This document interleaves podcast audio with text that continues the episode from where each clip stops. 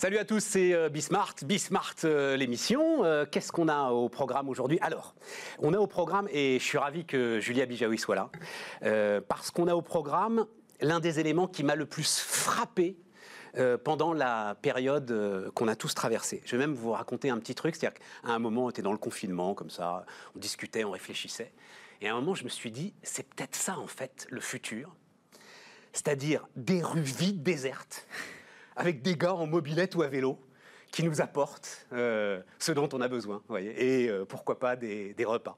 Et à la fin, si vous tirez le fil, vous avez une espèce de mutation, vous voyez, vous auriez nous comme ça qui restons chez nous, puis à un moment les jambes qui disparaissent, et puis resterait une sorte de, de race d'athlètes les livreurs, les gars qui sont toujours dans les rues. Bon, trêve de plaisanterie, mais enfin, il s'est passé quelque chose. Euh, l'une des entreprises les plus spectaculaires du monde, quand même, depuis quelques années, Uber, est en train de réaliser un pivot, j'ai l'impression, qui euh, fait d'Uber un spécialiste de la livraison de repas davantage qu'un spécialiste euh, du transport de personnes. En tout cas, il y a eu plus de chiffre d'affaires fait euh, sur euh, la livraison de repas que sur le transport de personnes sur les six derniers mois, sur le premier semestre pour, euh, pour Uber. Donc voilà, on va parler de tout ça avec Julia Bijaoui et avec Frishti. Pour le reste, une petite leçon de commerce et de commerce B2B. Vous verrez ça. Il est temps de traiter l'entreprise comme le particulier. Le B2B doit absolument prendre les règles du B2C. Donc on va discuter de tout ça une innovation très spectaculaire en termes de télétravail, je vous dis que ça. Et puis euh, Olivier Goua, euh, alors là c'est les fintech, et on reprendra cette discussion qu'on avait d'ailleurs euh, avec, avec Shine il y, a, il y a quelques jours. Qu'est-ce qui manque aux banques et qu'est-ce qui est en train de se passer sur le financement des entreprises? C'est parti les amis, c'est Bismart. Donc Julia Bijaoui, bonjour Julia.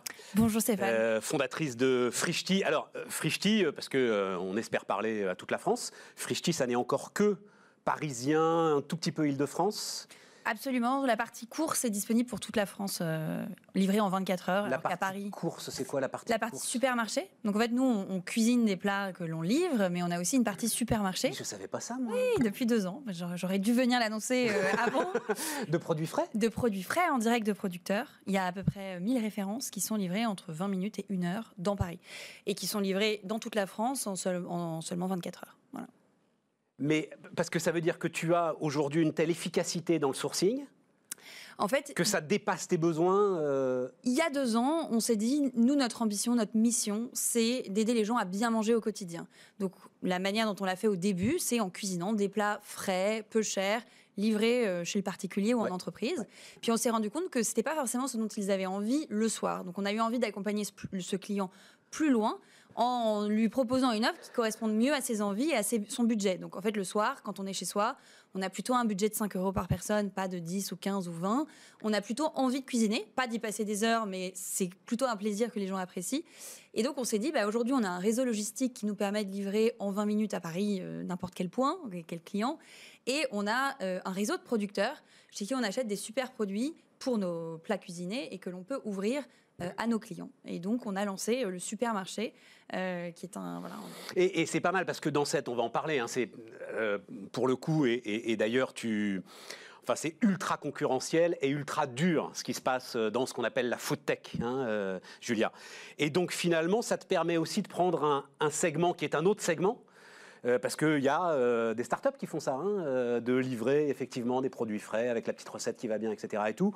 Donc c'est un segment supplémentaire sur lequel tu pourrais t'étendre davantage bah, encore. Ça fait déjà deux ans, ça, représente, ça représentait avant le Covid 30% de notre chiffre d'affaires, eh pendant le Covid 70%, parce que les, les, besoins ont complètement changé, les gens étaient chez eux, donc en fait ils ont plutôt fait leurs courses.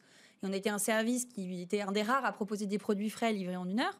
Euh, donc ça a eu vraiment. Et tu as eu des nouveaux clients grâce à ça ou c'était ceux qui connaissaient ah Oui, le bouche à oreille a été exponentiel. On a, on a fait x3 euh, en termes de chiffre d'affaires cette partie-là du, business. Mais ça n'a rien. On a lancé ça il y a deux ans, donc ouais, ouais, non, mais... plus en anticipant et en se disant voilà la, la praticité, la qualité de notre approvisionnement, bah, ça peut aussi servir euh, sur les courses où il n'y a pas aujourd'hui une expérience qui est suffisamment digitalisée ou suffisamment fraîche et qualitative. Donc notre technologie de livraison, notre technologie de l'ultra frais, Euh, on va l'appliquer maintenant aux courses et proposer un service un peu nouveau. Alors, euh, c'était tout ça pour dire que donc il était légitime que des téléspectateurs ailleurs dans de grandes villes de France connaissent pas forcément Frishti. Donc, euh, bah, tu l'as parfaitement décrit. Est-ce qu'il s'est passé quelque chose? Oui, visiblement, tu m'as aussi déjà répondu. Il s'est passé quelque chose pendant le Covid. et est-ce que tu crois que c'est quelque chose de durable, Julia? Je pense que le Covid a vraiment accéléré des tendances qui existaient déjà. C'est-à-dire que peut-être qu'on a gagné 10 ans ou 5 ans euh, dans l'exponentialité des temps de certaines tendances, à savoir, premièrement, un vrai désir de mieux consommer. Tous pris conscience de l'impact de ce que l'on faisait sur notre santé, sur notre planète. Donc un vrai désir de, mieux consommer, mieux manger. Ça va rester ça? C'est ce qu'on observe, les gens en parlent, ils se sont posé des questions, il y a eu beaucoup de gens qui se sont dit est-ce que je partirai Moi je vois les patrons de la grande distribution là qui nous disent c'est reparti comme en 40 les amis, la guerre des prix, euh, etc. quand même. Hein, euh. Nous on y a, c'est vrai qu'on n'y a jamais cru chez Frischti, on croit au contraire sur euh, la tendance. Il y a effectivement. Mais alors sur une population très urbaine en même temps qui est la population que tu sers. Exactement, nous on sert une population urbaine qui a envie d'un retour à, la qualité, à la terre, qui n'a pas forcément l'envie ou, la possibilité de déménager en province, et pour autant veut mieux consommer. Euh, le, bio, c'était plus 10%. Enfin, c'est quand même des secteurs qui sont vraiment en croissance. Et je, pense que ça va s'accélérer effectivement euh, avec, euh, avec le Covid. On a tous pris le temps quand même de faire une pause et de réfléchir est-ce qu'on avait vraiment besoin de consommer certaines choses? Est-ce qu'on ne pouvait pas mieux consommer des, les choses un peu essentielles? La deuxième chose, c'est une accélération de la digitalisation. J'invente rien, mais forcément, euh, le fait qu'on puisse moins facilement se déplacer, etc., et, accélérer l'e-commerce et euh, la livraison. Et puis on y a pris plaisir, on a vu que ça marchait, on a vu que vous délivriez parfaitement euh, ce que vous promettiez. Quoi. Eh ben, exactement. Donc des gens qui, qui, qui, auraient encore mis un peu quelques années à passer le cap de faire leurs courses en ligne ou d'acheter un repas en ligne, l'ont fait pendant le Covid et, et continuent et ont pris goût effectivement à cette praticité. Et puis la troisième chose, c'est la transformation du travail avec une, accélération du télétravail. Et donc, on a de plus en plus de gens chez eux bah, qui ont besoin de se simplifier la vie parce que pour autant, effectivement, ils travaillent. Euh, d'ailleurs, j'ai sous-titré notre entretien Qui mange encore dans sa cuisine? Avec un point d'interrogation. C'est peut-être ça aussi le monde d'après. Euh, télétravail. Euh, là, là aussi, je, peux le citer. Bah, on en reparlera tout à l'heure. On parlera de, de, vente, etc. Il se trouve que j'ai discuté là récemment avec un certain nombre d'acheteurs. C'était absolument passionnant parce que les acheteurs, il faut bien le dire, hein, les, les, achats, ils sont quand même au cœur des mutations de l'entreprise. Voilà. Et oui, je peux le dire d'ailleurs, c'est public. Hein, l'acheteuse du Crédit Agricole, formidable, la CPO, la, chef des achats du Crédit Agricole, me disait mais le télétravail pour les achats, ça va être un boulot de dingue. Hmm. Et elle parlait notamment de la cantine parce que je ne sais pas si c'est une phrase d'elle ou une phrase de toi, mais en tout cas, vous dites la même chose. Les entreprises doivent accompagner leurs salariés dans leur équilibre de vie. Non, c'est une phrase de toi, ça. Euh, bah, je ne sais pas si c'est une phrase de moi, mais, ça, pourrait, parce que j'en suis convaincue, effectivement, que aujourd'hui, le rôle de l'employeur pour retenir des talents, attirer des talents, c'est pas juste de donner une table, un bureau et des objectifs, c'est effectivement de l'accompagner aussi dans son équilibre de vie pro, vie perso, et puis dans tout son confort de vie au quotidien au travail ou quand il est en télétravail chez lui. Et donc c'est vrai que nous, on propose une solution de cantine au bureau qui s'installe et qui se déploie très rapidement en cinq minutes, on, pourrait y revenir. Et puis effectivement, c'est une solution qui va jusqu'à suivre le collaborateur chez lui, qui lui propose le midi de commander un plat cuisiné, puis le soir de pouvoir faire ses courses sans avoir à sortir de chez lui. Donc c'est vraiment dans cette idée, oui, d'accompagner son collaborateur à bien manger, lui fournir une solution. Mais le midi, euh, manger chez lui, mais sur le compte de l'entreprise. Absolument. Voilà, c'est ça. Donc vous pouvez subventionner les repas, on prend aussi les tickets restaurants, enfin vraiment on s'adapte euh, au mode de fonctionnement de l'entreprise. Mais ça va complètement, parce qu'il faut qu'on en dise un mot, hein, tu insistes beaucoup là-dessus, euh, la food tech, dans food tech il y a food mais il y a tech. Mhm. Je me souviens du fondateur de Blablacar qui me disait aussi, vous savez, si on est là où on est, c'est juste parce qu'on est les meilleurs technologiquement. Voilà. Mhm. Mais ça va modifier complètement justement tes routes logistiques, enfin tout ce que euh, le mapping de Frishti qui n'était euh, pas... Pas particulièrement, parce qu'évidemment, on desservira les collaborateurs qui sont à Paris, en Ile-de-France, on ne va pas aller au-delà. Après, euh, c'est déjà les zones qu'on dessert pour les particuliers. En fait, on a déjà construit un réseau logistique qui nous permet de livrer le particulier. Donc en fait, que le particulier soit subventionné par l'entreprise ou qu'il soit directement en train de payer avec sa propre carte bleue, c'est la même chose. On a construit depuis 5 ans ce réseau logistique qui nous permet de livrer n'importe quel Parisien ou Francilien en 20 minutes. Euh, francilien, j'exagère un peu parce qu'en Ile-de-France, les, délais de livraison sont un petit peu plus longs. Euh, mais donc voilà, on s'appuie sur ce réseau logistique qu'on a construit pour le B2C pour accompagner les entreprises à, euh, dans le télétravail et, enfin, donner une solution de restauration. Et, et, ça a déjà commencé? Ça a déjà commencé, Tu as, déjà aujourd'hui euh, des entreprises qui disent écoutez, euh, c'est bon, la cantine est vide, euh, on va la fermer. Il y a, deux types de demandes, et elles sont très souvent conjointes. C'est on veut accompagner nos collaborateurs qui sont en télétravail, et on veut aussi que ceux qui viennent au bureau puissent avoir une solution.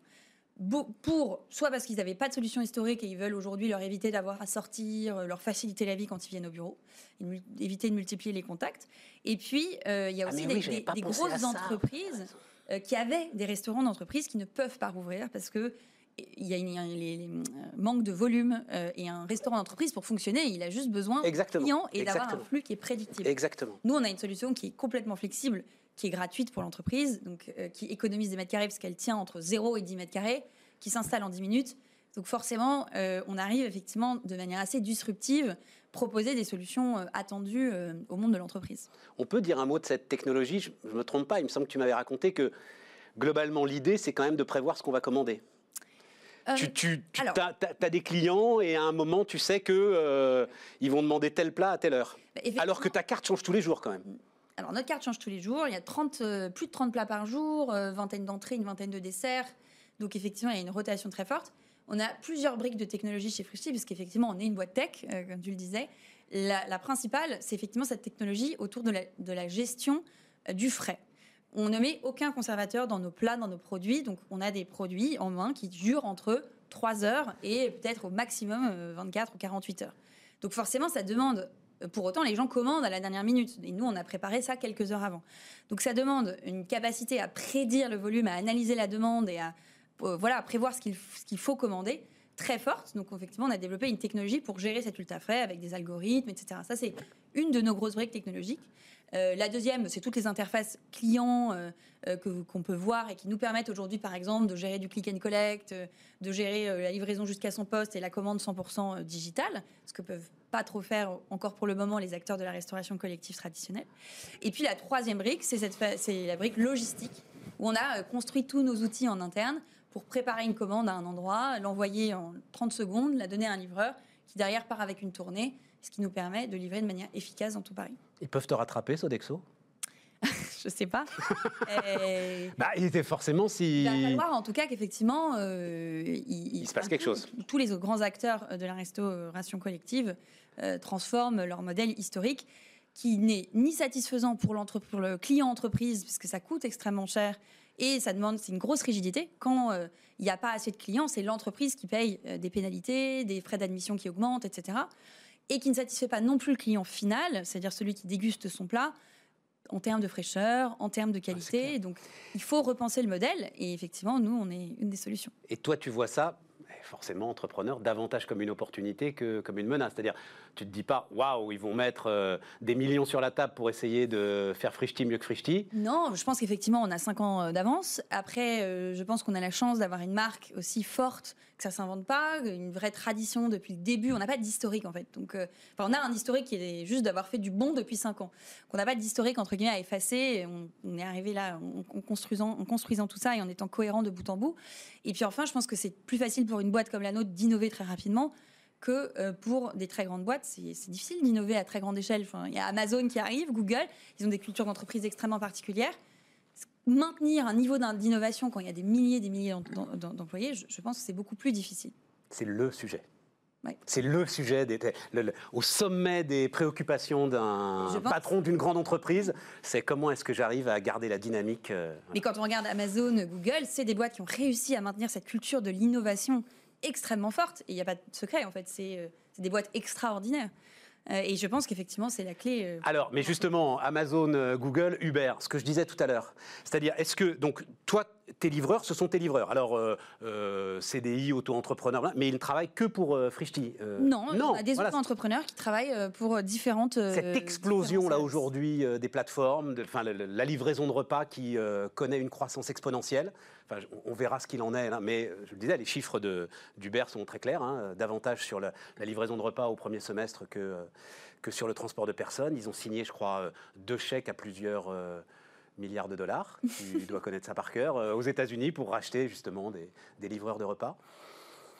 C'est une mutation fondamentale, profonde oui, je pense que c'est une mutation fondamentale profonde, que le secteur de l'alimentation était encore très peu digitalisé.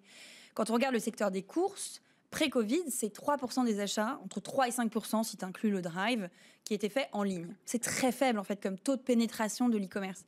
Pourquoi?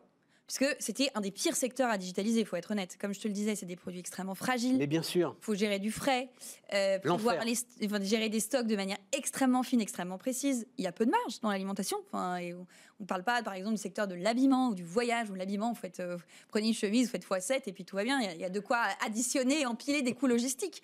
Sur la food, bah, il y a déjà très peu de marge. Tu le citais, il y a une guerre des prix. C'est un budget du quotidien. Les gens ne peuvent pas doubler leur budget d'alimentation.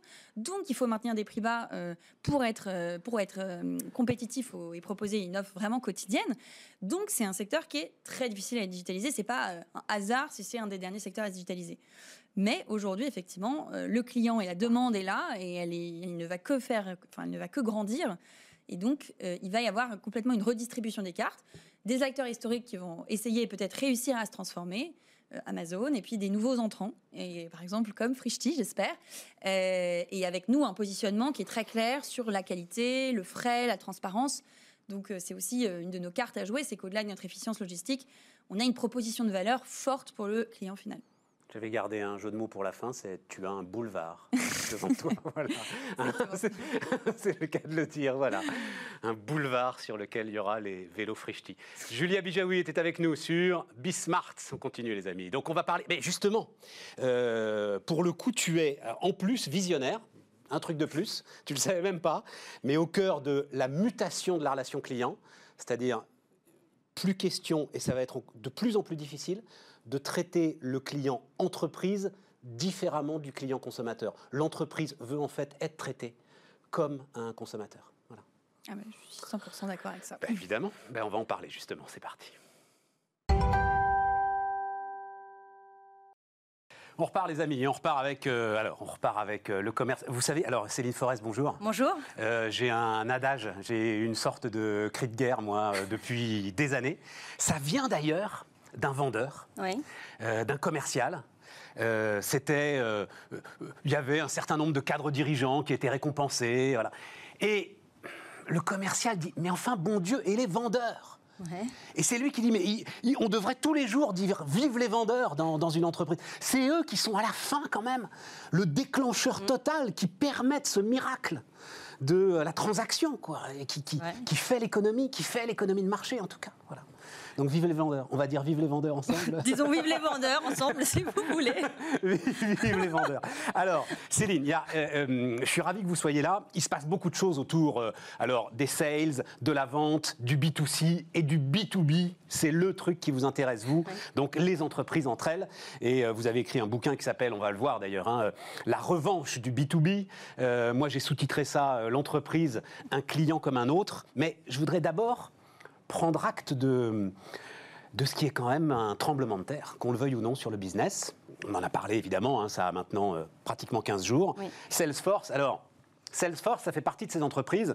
Soit vous êtes dans une entreprise et dans une grande entreprise, et Salesforce, non seulement vous connaissez, mais on peut dire, parfois elle vous pourrit la vie quand même, soit vous n'y êtes pas et Salesforce, vous n'en avez jamais entendu parler. Hein, ça fait partie de ces outils professionnels, mais qui aujourd'hui ont acquis une, une, puissance telle que Salesforce est rentré au Dow Jones à la place d'une compagnie pétrolière, et de pas n'importe quelle compagnie pétrolière, à la place d'ExxonMobil. J'ai regardé d'ailleurs, euh, euh, en janvier 2013, Exxon vaut 418 milliards de dollars. Aujourd'hui, 165 milliards de dollars. Voilà. C'est un effondrement. Et Salesforce, alors janvier 2013, ils ne sont pas encore cotés, mais aujourd'hui, c'est 203 milliards de dollars, la valeur de Salesforce. Euh, Céline, cette image-là, on va ensuite parler de votre bouquin et, de la façon dont euh, vous affirmez qu'il faut maintenant que votre client professionnel soit traité exactement comme un consommateur. Voilà, c'est ça votre. Mais cette montée et, cette arrivée de, Salesforce au firmament de l'économie américaine Ça vous inspire quoi comme commentaire? Bah, Ça m'inspire en fait, euh, d'ailleurs c'est ce que je développe ensuite euh, dans, le, dans le livre, c'est qu'en fait pour moi Salesforce, ils ont tout compris de l'expérience client. Euh, ils ont mis bah, leurs clients alors, au cœur de leur process, ils ont pris en compte les interactions clients et on n'est pas uniquement sur des outils. Et ça, Salesforce a tout compris. Alors j'ai eu en plus la chance de pouvoir mettre dans dans ma carrière professionnelle Salesforce en place et je trouve que euh, de, sur tout le process de la relation client, ils ont compris comment fonctionnaient les interactions avec le client, qu'il soit B2C ou B2B, enfin du B2B ou B2C. Et ça, euh, et, enfin, et ce qui Attendez, parce que la phrase m'intéresse beaucoup. C'est pas juste des outils. Qu'est-ce que ça veut dire? Eh bien, souvent, quand on parle d'expérience client ou de process, on a tendance à vouloir mettre euh, ou rapprocher d'un outil. Alors certes, quand on met en place par exemple un outil de, CRM, certes, euh, l'outil, euh, c'est important. Consumer Relation Management. non, je le dis parce qu'il peut, il peut, il peut traîner des gens comme ça qui par hasard regardent Bismart et les CRM de quoi, de quoi voilà. Les outils de la, tout le monde connaît, tout le monde connaît. Les outils de la gestion de la relation client. mais derrière, en fait, parce que Salesforce, le modèle Salesforce, finalement, quand vous mettez en place un outil de gestion de la relation client, Salesforce, c'est assez facile à mettre en place d'un point de vue outil. Mais derrière, ce qui compte, c'est pas l'outil, c'est tout l'accompagnement qu'il va y avoir, l'accompagnement au changement qu'il va y avoir derrière, et c'est comment on va faire en sorte que les gens l'utilisent, euh, que ce soit euh, pour, euh, enfin, en interne ou en externe. Et donc, du coup, toute cette partie accompagnement au changement, ça, Salesforce l'a bien intégré et a bien pris en compte les dimensions aussi. Dedans Très bien. Et comme le disait Oprah Winfrey avec sa friteuse Seb, they don't pay me to say that. Hein, euh, voilà. c'est une, ode, c'est une ode à Salesforce. Mais alors, est-ce qu'ils ont compris les clés que vous, vous exposez euh, dans votre bouquin, euh, Céline? Est-ce qu'ils ont lu le bouquin de Céline Forest avant qu'il soit écrit? Et, et, par exemple, alors, non mais s'il fallait, je ne sais pas, sortir deux, trois points qui sont les points les plus importants, justement, que Salesforce a compris, que vous mettez en avant alors déjà, ce que je développe euh, dans... Alors Salesforce, je ne sais pas si vous compris, d'ailleurs, il, témoigne dans le livre. Je referme la parenthèse. Euh, en tout cas, ce que je développe concernant l'expérience client et l'expérience client en B2B. Alors pourquoi je... Donc business to business, ouais, absolument. entreprise à entreprise. Absolument. Pourquoi je distingue du, B2C Déjà parce que culturellement, je pense que les entreprises qui travaillent en B2B sont un peu en retard culturellement par rapport aux entreprises de, de B2C. Et concernant les, sujets d'expérience client, il y a une étude, je crois que c'est Accenture, qui dit qu'il y a 71% des cadres qui travaillent dans des entreprises de B2B qui disent que leurs clients souhaitent aujourd'hui que l'expérience client qu'ils ont soit la même qu'ils peuvent retrouver en tant que particulier. Et c'est pas compliqué, nous, en tant que particulier, quand on a un problème, on va s'exprimer sur les réseaux sociaux, on va attendre de la réactivité. Et ben, on attend. Pourquoi ce serait différent, en fait, dans notre vie particulière que dans notre vie, dans nos interactions professionnelles qu'on travaille d'entreprise à entreprise. Donc ça déjà, globalement... Euh, Parce que les contrats sont pas les mêmes. Alors, Parce que les transactions sont pas les mêmes. Bien sûr, mais dans l'expérience client, qu'est-ce qui est alors quelle est la différence entre l'expérience client et la relation client? Dans l'expérience client, vous avez cette dimension émotionnelle. Donc la prise en compte des interactions émotionnel avec votre client, même si on traite d'entreprise à entreprise, enfin on va traiter de personne à personne. Et derrière cette dimension émotionnelle, pourquoi elle serait différente dans le B2C ou dans le B2B Enfin, en tout cas, c'est ma vision. Elle l'est aujourd'hui. Votre conviction, c'est qu'elle l'est aujourd'hui. Ma, conviction, c'est qu'il faut qu'on traite dans des interactions avec nos clients, qu'on travaille d'entreprise à entreprise ou de particulier d'entreprise à particulier, qu'on ait la, même niveau, on en tout cas les clients ont le même niveau d'exigence. Donc il faut qu'on soit aussi réactif, il faut qu'on prenne en compte leurs besoins. Et le deuxième point, c'est que euh, l'expérience client, pour moi, ce n'est pas uniquement une histoire de vendeur, une histoire d'opérationnel, une histoire de RH. Pour moi, c'est l'ensemble des parties prenantes de l'entreprise. Pourquoi? Parce que si demain vous avez un problème de, facturation, euh, eh bien c'est vers les services financiers qui vont pouvoir euh, arranger ça et améliorer votre expérience client. Si demain vous avez un problème de, staffing sur un, de vos sites euh, industriels, par exemple, ce sera les services RH qui vont pouvoir contribuer à ça. Et tout ça, ça a un impact en fait sur la qualité de la relation client et de l'expérience client. Ce que vous dites, Céline, c'est alors pour le coup, depuis deux ans, quasiment toutes les conventions d'entreprise s'appellent euh, euh, expérience client, first, euh, client centric, en avant vers le client, le client. Mais en fait, on ne pense qu'au client consommateur. On ne pense qu'au client individu. Quand on lance ces slogans, il est rare qu'on pense au client entreprise Alors voilà, ça c'est mon autre point que je développe, c'est ce que j'appelle la théorie des, des 3 C. Alors C. Alors allez-y, théorie des 3 C. Elle rigole parce que je lui disais, théorie des 3 C, ça fait un peu management des années 90, vous voyez. Mais après, le contenu est très intéressant. allez-y, Céline, théorie des 3 C. Donc c'est comme euh, client, ouais. c'est comme collaborateur et c'est comme corporate, donc l'entreprise. Et qu'est-ce que je développe? Je développe le fait que à mon sens, pour avoir une expérience client réussie, il faut ce que j'appelle un alignement de valeurs entre le client, les collaborateurs et le corporate. Concrètement, qu'est-ce que ça veut dire? Ça veut dire qu'un client, il va passer avec une entreprise avec qui il partage les mêmes valeurs. Un collaborateur va être bien dans une entreprise avec qui il partage aussi les mêmes valeurs. Et en fait, c'est bien l'alignement des trois qui vont faire qu'on aura une expérience client réussie. Voilà. Il s'est passé quelque chose pendant euh, le Covid sur la relation client-fournisseur. Euh, alors parfois ça s'est mal passé, de ce que j'entends, mais vous allez peut-être me le confirmer, assez souvent ça s'est bien passé. Assez souvent, celui qui avait de la trésorerie a essayé de faire en sorte que le plus fragile de ses fournisseurs euh, ne tombe pas, euh, il le soutient, etc., euh, Vous, vous, confirmez ça J'aime pas trop faire de, généralité, donc je... Non, mais ça va dans le sens de ce que vous dites exactement. C'est-à-dire qu'à un moment, on s'est rendu compte qu'on partageait quelque chose ensemble. Exactement. En fait, voilà, c'est que la finalité, en plus dans des événements un petit peu comme qu'on est en train de vivre... Absolument, tout à fait. Effectivement, et d'où l'importance de la prise en considération aussi un peu émotionnelle. Alors, je sais que ça peut faire sourire ce mot-là, surtout dans des entreprises de B2B, et, j'en viens, j'ai passé plusieurs années. Euh, mais d'où l'importance, effectivement, dire qu'on n'est pas que dans des transactions euh, financières. il y a, d'autres considérations en prendre en compte. Et d'ailleurs, un des points importants, et que je développe aussi dans le livre, c'est que l'expérience client, c'est aussi un vecteur de performance, de performance commerciale, de performance financière.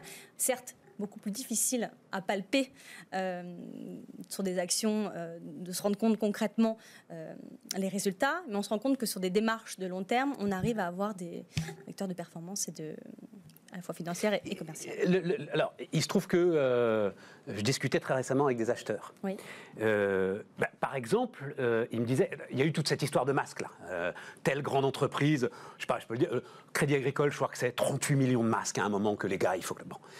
Et les acheteurs ont clairement dit, écoutez, on a bien vu là la profondeur des relations qu'on pouvait avoir dans le fait d'être servi en premier ou de ne pas être servi en premier. Et, c'est là où la relation finalement euh, client-fournisseur, la relation B2B, à un moment, mais ça a été vrai pour les masques, mais pour beaucoup d'autres choses, à un moment, on s'est rendu compte que oui, comme vous le dites, ça n'est pas que du transactionnel, mais ça a été aussi de l'émotionnel, de la confiance, euh, des relations durables, euh, la façon dont les transactions précédentes se sont passées. Oui, et enfin, vous parlez de, relations donc, avec le, fournisseur, et puis donc, il y a le troisième C avec le, collaborateur, qui a attendu aussi que, l'entreprise soit capable de le mettre en sécurité. Enfin, donc, on a bien dans une relation euh, de, de l'ensemble des parties prenantes, en fait. voilà. Et alors, je pensais à vous parce que euh, ces acheteurs me disaient autre chose. Là, là on a raconté, euh, je crois que euh, en début de semaine, l'offensive d'Amazon dans le B2B. Donc Amazon for Business. Ils veulent, c'est parti. Mm. Alors ça va être très intéressant d'ailleurs pour vous parce qu'on raconte beaucoup que au conseil d'administration d'Amazon, il y a un siège vide à côté de celui de Jeff Bezos. Hein, c'est le client. Bon, est-ce que ça va être l'entreprise client? On verra. Mais la réaction des acheteurs avec qui je discutais, c'était de dire non, non, non, non, non, non, mais euh, Amazon, ça va pas se passer comme ça. C'est-à-dire que eux, acheteurs, se disent je vais pas briser des relations euh, parfois de plusieurs années avec des fournisseurs pour profiter des conditions sans doute formidables que va faire Amazon. Je sais pas. enfin, mon avis là-dessus, c'est qu'en fait, euh, des entreprises comme Amazon ou comme d'ailleurs Uber à un moment donné vont saisir les pain points d'une d'un parcours client, d'une expérience client pour pouvoir se nicher dans. dans... Vous me dites, est-ce que vous dites, ils savent faire avec les particuliers, donc faites attention, ils vont savoir faire avec les entreprises oui, sûrement. Et puis, pour l'histoire de, la chaise vide, c'est pas les pas les premiers. Hein. Il y a eu aussi Air France qui a fait ça. Il y a plein d'autres entreprises qui ont fait ça effectivement, de mettre une chaise vide pour représenter le, client. Euh, j'avais moi-même découpé un, client en carton euh, que j'avais mis. C'est vrai. C'est vrai? Oui, oui, oui. Je vais dire que mon expérience consommateur avec Air France et avec Amazon me laisse penser quand même que c'était un peu plus pertinent chez Amazon comme présence le client que chez Air France. Pardon, pardon. Vous aviez découpé un gars en carton? Oui Oui, bon. Mais non, c'est oui, oui, oui, avec, mon équipe, on, s'est amusé à, découper. Enfin, euh, ok, sur la forme, ça peut faire sourire, mais, sur le fond, c'était euh, voilà de dire que dans une réunion, c'est important, alors que ce soit représenté par, un bonhomme en carton ou par une par une chaise, de dire ok, en fait, quand on, fait une réunion, juste penser que on fait tout ça pourquoi en fait? Bah pour pour le client, pour aussi le collaborateur, Enfin voilà, de remettre, remettre au centre, désolé de, l'expression, mais c'est bah, là concrètement, physiquement, c'est ça. Comme vous l'avez dit, euh, euh, Céline, euh, c'est sans doute, enfin, considérer l'entreprise comme un partenaire finalement autant qu'un client, c'est un changement fondamental. Et ce que vous écrivez dans votre bouquin, c'est que comme tous les changements, il faut y aller step by step, il faut ces fameux quick wins. Oui. Et surtout, parce que vous l'avez dit aussi, on n'est pas tout à fait sûr que ce soit vraiment avantageux pour l'entreprise, il faut définir des KPIs et il faut en fait vraiment marquer les gains oui, euh, que ça apporte à l'entreprise. Vous pouvez donner quelques exemples justement? Alors sur le fait euh, effectivement qu'il faut y aller étape par étape, je pense que c'est d'autant plus vrai dans le B2B parce que culturellement, je l'ai expliqué, euh,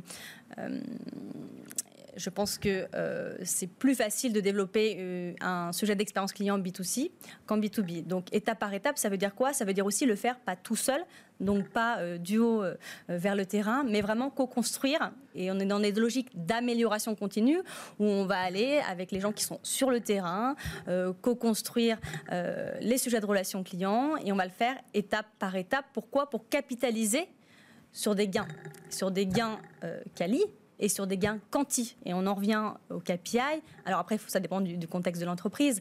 Effectivement, d'arriver à montrer que ce qu'on fait en termes d'expérience client et d'action, ça a un impact sur le business d'un point de vue rentabilité ou d'un point de vue commercial.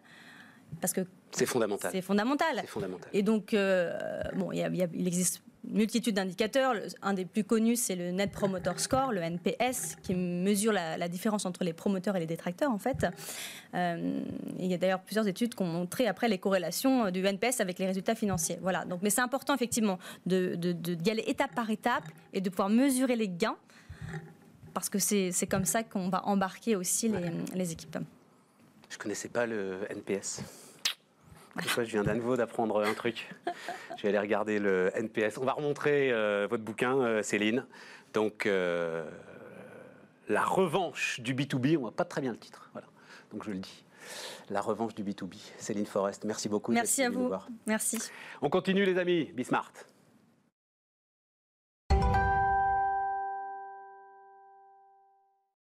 On repart, les amis, alors avec un truc ultra bluffant. non, Romuald, c'est ultra bluffant. C'est euh, ce qu'on va faire. Donc, euh, Romuald Boulanger est l'un des cofondateurs de La Vitre. La Vitre, ouais, La Vitre. Ce qu'on va faire, c'est qu'on va regarder, parce que on peut pas décrire ce que vous faites. Donc, euh, ça va s'afficher là, à côté de moi.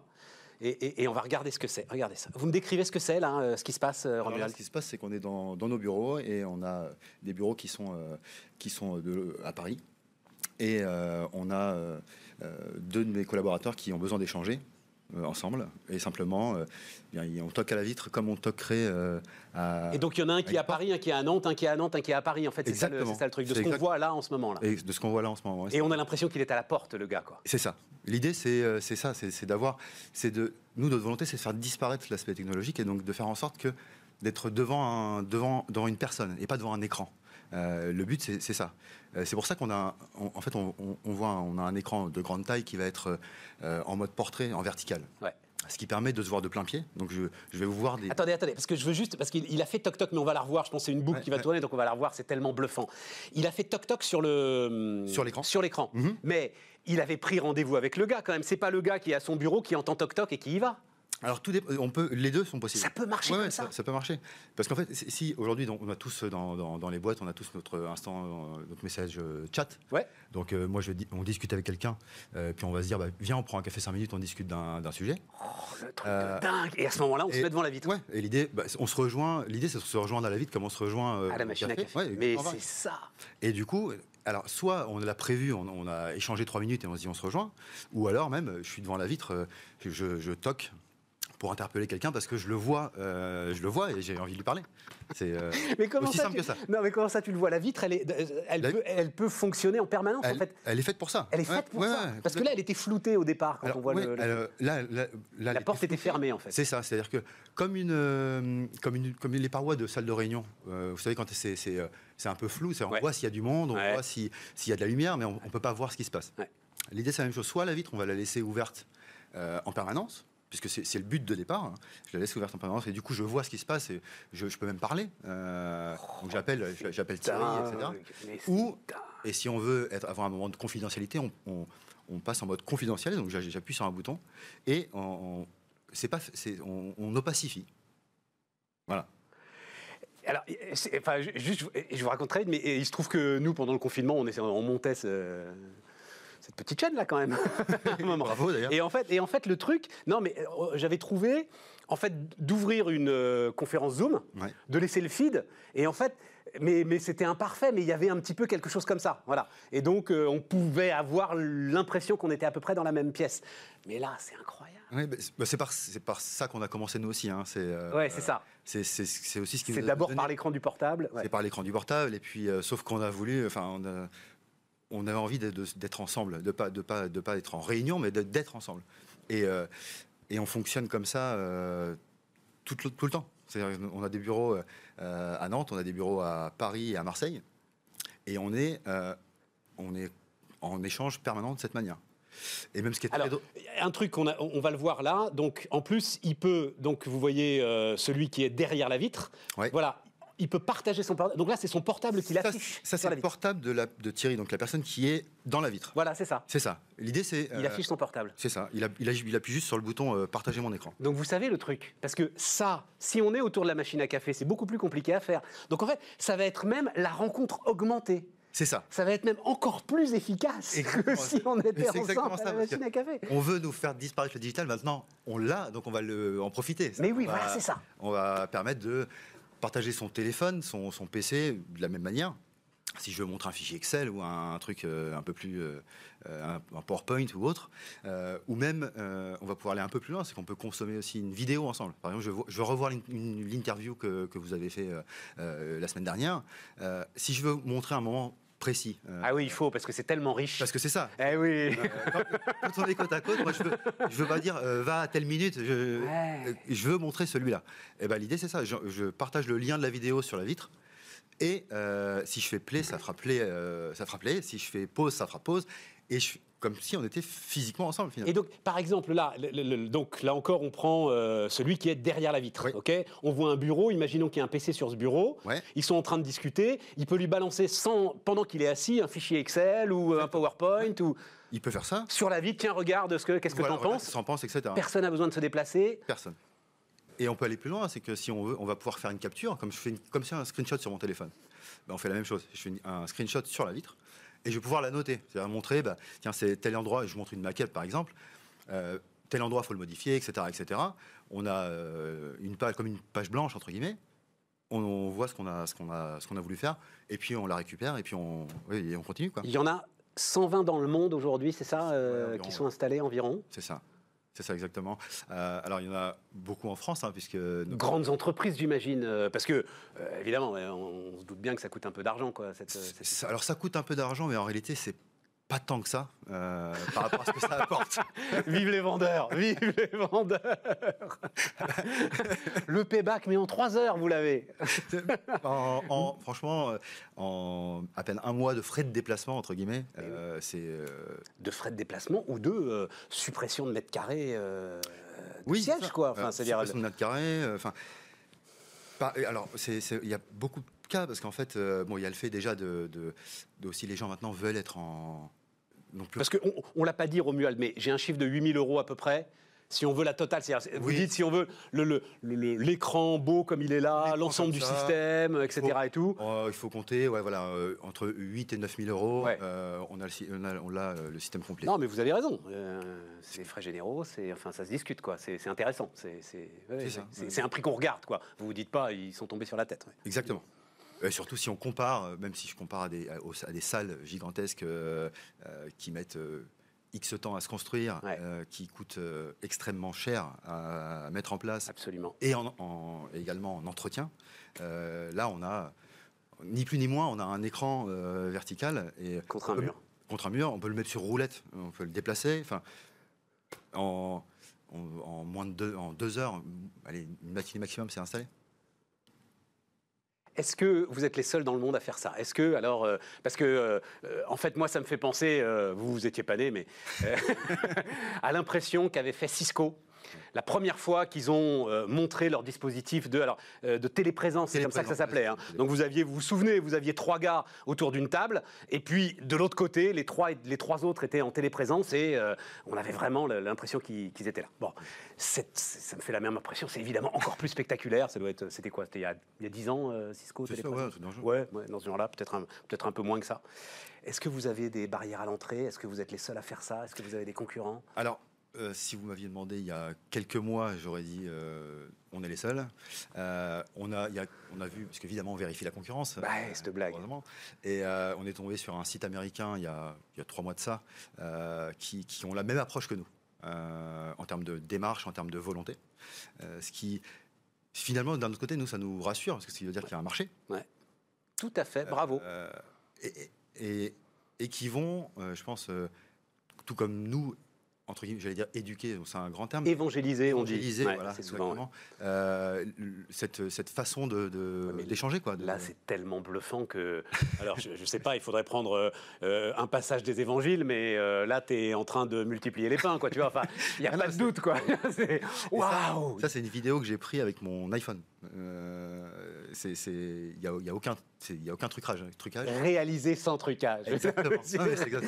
Réaliser sans trucage.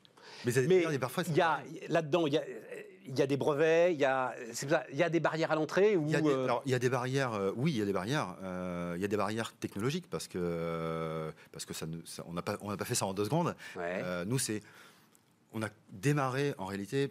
À la base, on a une, une agence qu'on a créée en 2007, une agence digitale, et c'est, on n'avait pas du tout prévu d'en faire un produit. C'est un truc qu'on a fait pour nous, parce que on travaille sur plein de choses, sur des applications, etc.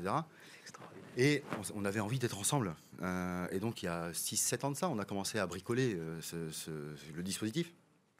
Et donc, euh, qu'on a fait évoluer petit à petit par rapport à nos propres besoins. C'est-à-dire, que, par exemple, montrer le téléphone, euh, c'est venu du fait que on développe des applis pour des grosses marques.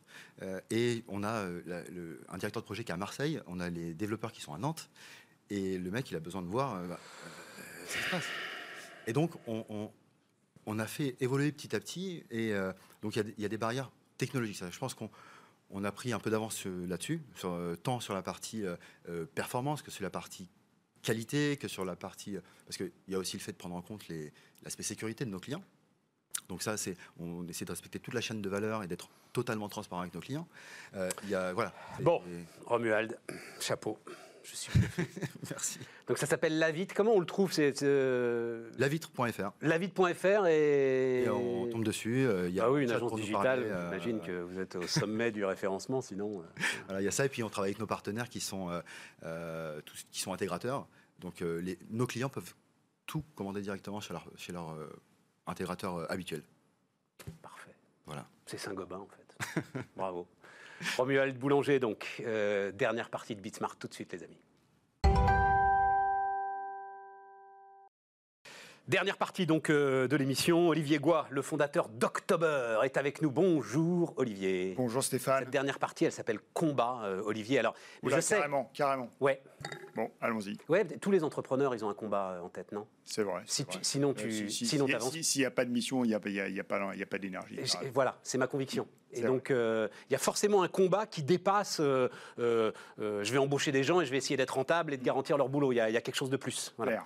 Et, et toi, parmi tes combats, mais justement, on va en parler tout à l'heure. Enfin, je, j'entendais, je t'entendais dire que le, le- le- la digitalisation, la tech, enfin, qu'en fait, on prenait pas. Tout le monde en parle. C'était assez spectaculaire ce que tu disais. Mhm. Tout le monde a ce mot-là à la bouche. Personne ne prend le truc vraiment au sérieux.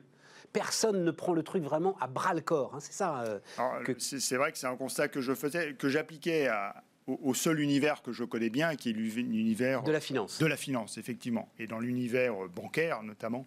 Tout le monde a ce mot-là à la bouche, mais peu franchissent vraiment le pas. Mais alors, j'étais. euh, commençons par là, parce que j'étais saisi de ce que tu disais. Il se trouve que Nicolas Reboul, patron de Shine, donc euh, la banque pour les entrepreneurs, hein, euh, euh, Racheté racheté par par- la Société Générale. Voilà, il était là il y a deux jours, et je lui demandais, mais qu'est-ce que. Je ne comprenais.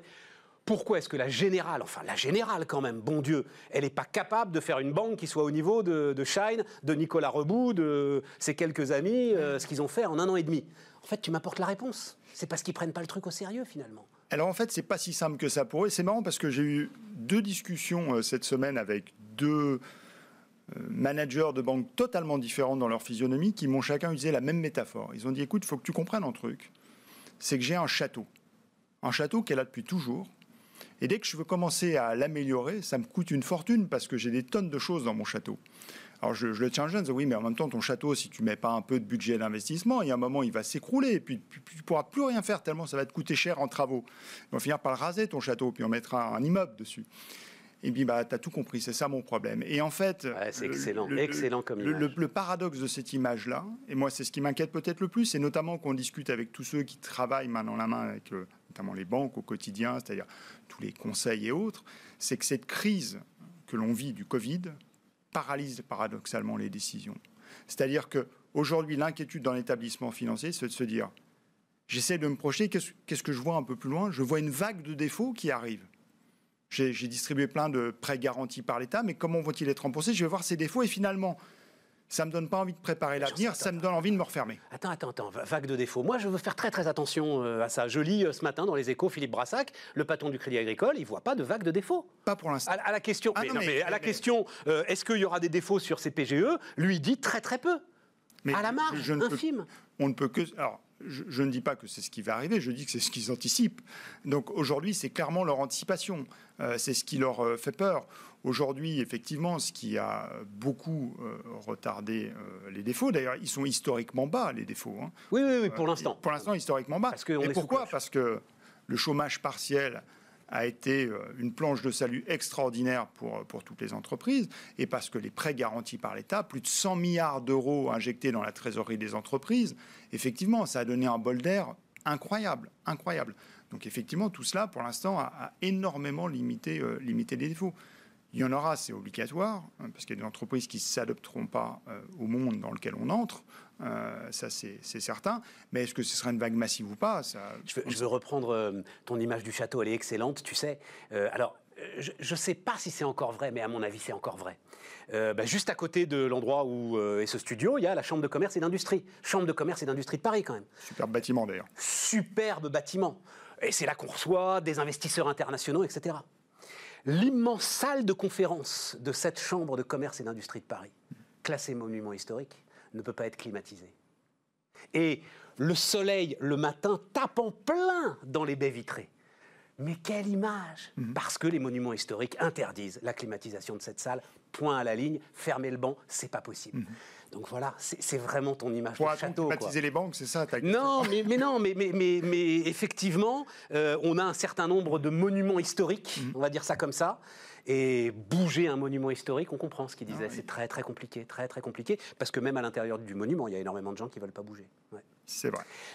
Parlons des PGE. On va te montrer une image. Alors, image que nous a apportée il y a deux jours euh, Denis Ferrand, le, directeur général de, de Rexecode, euh, l'économiste. Et donc, c'est. euh, alors, je ne sais pas si on peut la mettre plein pot. Ouais, voilà, bravo. Tu vois la, courbe bleue, là. Alors, c'est toujours les sociétés non financières. hein. On retire toujours des. des- liquidités, enfin quand on regarde les liquidités que possèdent les entreprises, évidemment les banques et les assurances, et tu vois ce bond-là. Alors, Denis Ferrand précise un truc, c'est là-dedans, il y a l'ensemble des charges euh, sociales qui n'ont pas été réclamées et qui vont être payées à un moment ou à un autre. Mais tu as quand même, lui dit-il, une masse de PGE auxquelles les entreprises n'ont pas touché. Et donc, cette liquidité-là, ces dépôts, donc ça, c'est les dépôts à vue, hein, ils ne sont pas encore investis, ils sont absolument nulle part. Moi, je me dis que c'est peut-être un socle, justement, un peu rassurant pour notre économie. Alors, bon, c'est un peu dur pour moi de, de commenter à chaud. Oui, je voulais euh, juste te la voilà, montrer, elle est, euh, statistique, euh, je, je ne connais pas exactement comment elle a été fabriquée. Juste petit commentaire, c'est je vois une trésorerie bondir euh, à 40 ou 45 milliards. euh, sur le graphique, Ouais. on se rappelait que les PGE, il y a eu 100 milliards. Tout à fait. Donc, euh, où sont passés les 45 Ouais. Je pose la question, je ne sais pas, peut-être qu'ils ne sont pas pris dans cet échantillon, tout simplement. Enfin, ça fait la moitié, quoi, quand même. Mais, mais c'est la moitié. Mais je veux dire, nous, ce que l'on voit sur le terrain en finançant des TPE, PME dans Ouais. cinq pays européens, ce que l'on voit effectivement, c'est qu'heureusement qu'il y a eu ces PGE, sans quoi euh, l'économie serait allée dans un mur euh, de manière directe. Donc ça a donné un, un- bol d'air euh, incroyable et je pense que tous les entrepreneurs peuvent remercier leurs États respectifs en Europe et particulièrement en France. Et 90-10, c'était bien. Patrick Puy, tu vois, Patrick Puy, c'est euh, euh, le type qui essaye de sauver ce qui reste encore de Vivart, Mhm. la Halle, etc. Et tout. Lui, il dit il aurait fallu faire 100%. Alors- 100% de garantie. Alors 100% de garantie, le problème c'est que ça n'aligne plus euh, les intérêts des uns et des autres, c'est-à-dire que là, ça, ça amène des comportements déviants. C'est-à-dire celui qui distribue l'argent, concrètement la fintech, la banque, dans ce cas-là, va prendre tout et n'importe quoi. Euh, Ben oui, mais c'est- il en a demandé 14, lui, hein, Alors- parce qu'il a 14 entreprises en mais- redressement. Il en, il, Non, mais- il- il- il- 14 refusés. Alors, il faut, il faut être clair, les PGE n'ont pas pu servir 100% des besoins, c'est une évidence. Euh, Ça, c'est sûr, mais ils ont servi quand même l'essentiel des besoins. Il faut en plus que les entrepreneurs français, là, je vais témoigner avec ma casquette d'entrepreneur européen, Ouais. soient conscients de l'énorme chance qu'ils ont eue. Parce qu'en France, non seulement on a eu un PGE à 90%, donc de ce point de vue-là, tu vas me dire, c'est pas très différent, par exemple, du PGE italien, qui était aussi à 90%. La grosse différence, c'est que le PGE italien, son coût, c'était pas 0,25%. C'était 10 fois ça. 10 fois ça pour l'entreprise. Donc, Ce sera ça à l'arrivée pour ceux qui ne vont pas rembourser dans la première année. oui, Ils vont payer à peu près mais c'est- Mais ce 2,5%. sera le, le même facteur. Oui, oui, Voilà. je comprends. Je comprends, au- je comprends. autre, autre exemple encore plus direct, euh, si tu vas aller dans, plus, plus on va vers le nord, plus, plus c'est compliqué. Euh, les Pays-Bas. Euh, Les Pays-Bas, quand tu veux un prêt garanti par l'État, il faut être caution à titre personnel à hauteur de 25% du montant du prêt. Donc tu as une entreprise qui souvent représente l'essentiel de ton patrimoine en tant qu'entrepreneur. Va mal et on te demande d'être caution. Et là, quand on sait ça, on comprend mieux les difficultés qu'ont eu les différents ministres de l'Eurogroupe à s'entendre. Mais on voilà, voit les différences de conception euh, qu'il y a euh, face Oui, à mais- une crise aussi grave. Alors là, bon, bah, euh, mais, mais oui, d'accord. C'est-à-dire, on dit c'est formidable. C'est quand même aussi notre petite idée française. Bah, c'est formidable, c'est pas grave, c'est gratuit, c'est l'État qui paye. C'est-à-dire, c'est formidable jusqu'à ce que arrive l'échéance du Mais- mais- remboursement. Mais, mais- et, et- et c'est aussi ça euh, qui, qui s'est passé, c'est que tout le monde pense ou pensait, sûrement à tort, qu'à partir du moment où on est une entreprise, on a les droits en PGE. C'est pas tout à fait ça non plus. Il Et tu même- penses que c'était sain? Tu penses que c'est comme ça qu'il fallait faire? Non. Ouais, c'est comme on a fait, oui, qu'il Oui, voilà, faire. Il comme fallait ça pas qu'il aller fallait vers toute entreprise Oui, à un je comprends, je comprends. Il y a malheureusement des entreprises qui étaient déjà en difficulté avant la crise. Il n'y a pas spécialement de raison euh, de, de les maintenir de manière artificielle. Il faut, il faut accepter ça. C'est extrêmement dur à dire, Le plus extrêmement difficile, dur à celle qui était en retournement, quoi. Voilà. Et Bien sûr, non, pour, celle qui été en retournement. Mais c'est pour ça qu'il y avait une cellule spéciale qui était montée pour celle-là. Mais je ne vais pas euh, prétendre ici qu'il y a eu zéro raté sur le déploiement de 100 milliards d'euros Non, non, non, non, je pas. C'est juste une discussion Ouais. très intéressante. Ah non, non, et mais un, échange de points de vue. Mais Olivier, on n'a pas encore dit ce que tu faisais, quand même, globalement. Comment- comme, comme commentateur politique européen. Exactement, expert, Expert financier européen. Donc il a une plateforme, hein, October, plateforme de financement d'entreprise. Plateforme de financement d'entreprise, alors au départ, c'était par les particuliers. Mhm. Et puis euh, ça s'est étendu finalement. En fait, même dès, dès le démarrage, on a, Dès le démarrage, on a eu cette euh, dualité de prêteurs particuliers et institutionnel. Une, une autre manière. Mais les institutionnels, je trouve, j'ai toujours trouvé ça étrange parce que ils ont le moyen, eux, de, enfin, de, de, de, de concourir à euh, l'ensemble des euh, Paradoxalement, non. Euh, demandes de prêts qui sont ouvertes. Voilà, je- alors, paradoxalement, non. Par exemple, un assureur n'est pas du tout outillé pour faire des prêts à 30, 50, 100 000 euros à une entreprise. Voilà, c'est ça. Voilà. Il peut faire des prêts potentiellement de très grande taille, ils le font parfois en, investi- en prêt direct, mais c'est extrêmement rare. Mais pour faire des prêts avec une granulométrie comme nous le faisons nous, c'est-à-dire des prêts moyens, en ce moment c'est des prêts moyens à 250 000 euros que nous faisons. Donc c'est pas du tout, on imagine mal un... Mais qu'est-ce qui l'intéresse l'assureur à prêter 250 000 euros à une entreprise? Alors déjà, euh, l'avantage c'est que quand il vient chez October, il sort pas son carnet de chèques pour 250 000 euros. Il vient, il met plusieurs millions d'euros à disposition de notre plateforme pour qu'ensuite nous, on, on se diversifie sur un nombre très important d'entreprises. Et toi, tu lui offres une rentabilité à ce moment-là que peu de produits. rentabilité que alors une rentabilité et puis aussi il faut reconnaître qu'il y a un côté très engagé aujourd'hui de ceux qui viennent prêter chez nous. Paradoxalement et ça c'est tout le paradoxe de cette crise qui, m'étonne beaucoup. Moi qui ai vécu 2008 juste avant avec un assèchement total des liquidités, il n'y a pas d'assèchement des liquidités. On va faire quelques annonces euh, importantes au niveau d'October d'ici la fin septembre. On a levé des sommes extrêmement conséquentes parce qu'on a vu euh, des assureurs, parce qu'on a vu des investisseurs publics du type le Fonds européen d'investissement notamment, euh, BPI, se mobiliser et être prêts à soutenir euh, cette économie, ces TPE, ces PME. Oui, enfin, parce que les banquiers centraux au-dessus d'eux ont aussi balancé des masses de liquidités ahurissante. Bien sûr. Ça n'est pas un jugement de valeur. Ahurissante. Bien sûr. C'est un adjectif, voilà, euh, rien d'autre. Hum. Euh, Exactement. Qui permettent aujourd'hui. Mais, mais, alors, mais tu dis quelque chose de très très important euh, sur lequel insistent notamment les industriels. Hum. La grande différence, effectivement, par, par rapport à 2008, c'est qu'il n'y a pas d'assèchement de liquidité et que donc, notamment pour l'industrie, on peut continuer à travailler, on peut continuer à investir, on peut continuer à acheter des grosses machines. voilà, c'est. Exactement. La seule chose qui manque, c'est du chiffre d'affaires. La seule chose qui manque, c'est du chiffre d'affaires. Mais tu dis, le jeu du financement des entreprises n'a jamais été aussi ouvert. Bien évidemment. Qu'est-ce que ça veut dire et en quoi est-ce que ça peut intéresser justement les chefs d'entreprise qui euh, nous regardent? Alors, ça va plutôt les inquiéter que les intéresser, euh, pour être honnête. Ce que ça veut dire par là, c'est que la situation euh, pré-confinement, pré-crise Covid, était assez simple. Euh, et, pourtant, on pourrait penser qu'en tant que fintech, j'ai un, penchant naturel à taper sur les banques. Pas du tout. Euh, il faut reconnaître qu'avant la crise, euh, les banques prêtaient pas cher. Ça, tout le monde l'a vu dans les taux. Hein, c'est évident. Mais en plus, prêtaient avec un appétit très fort.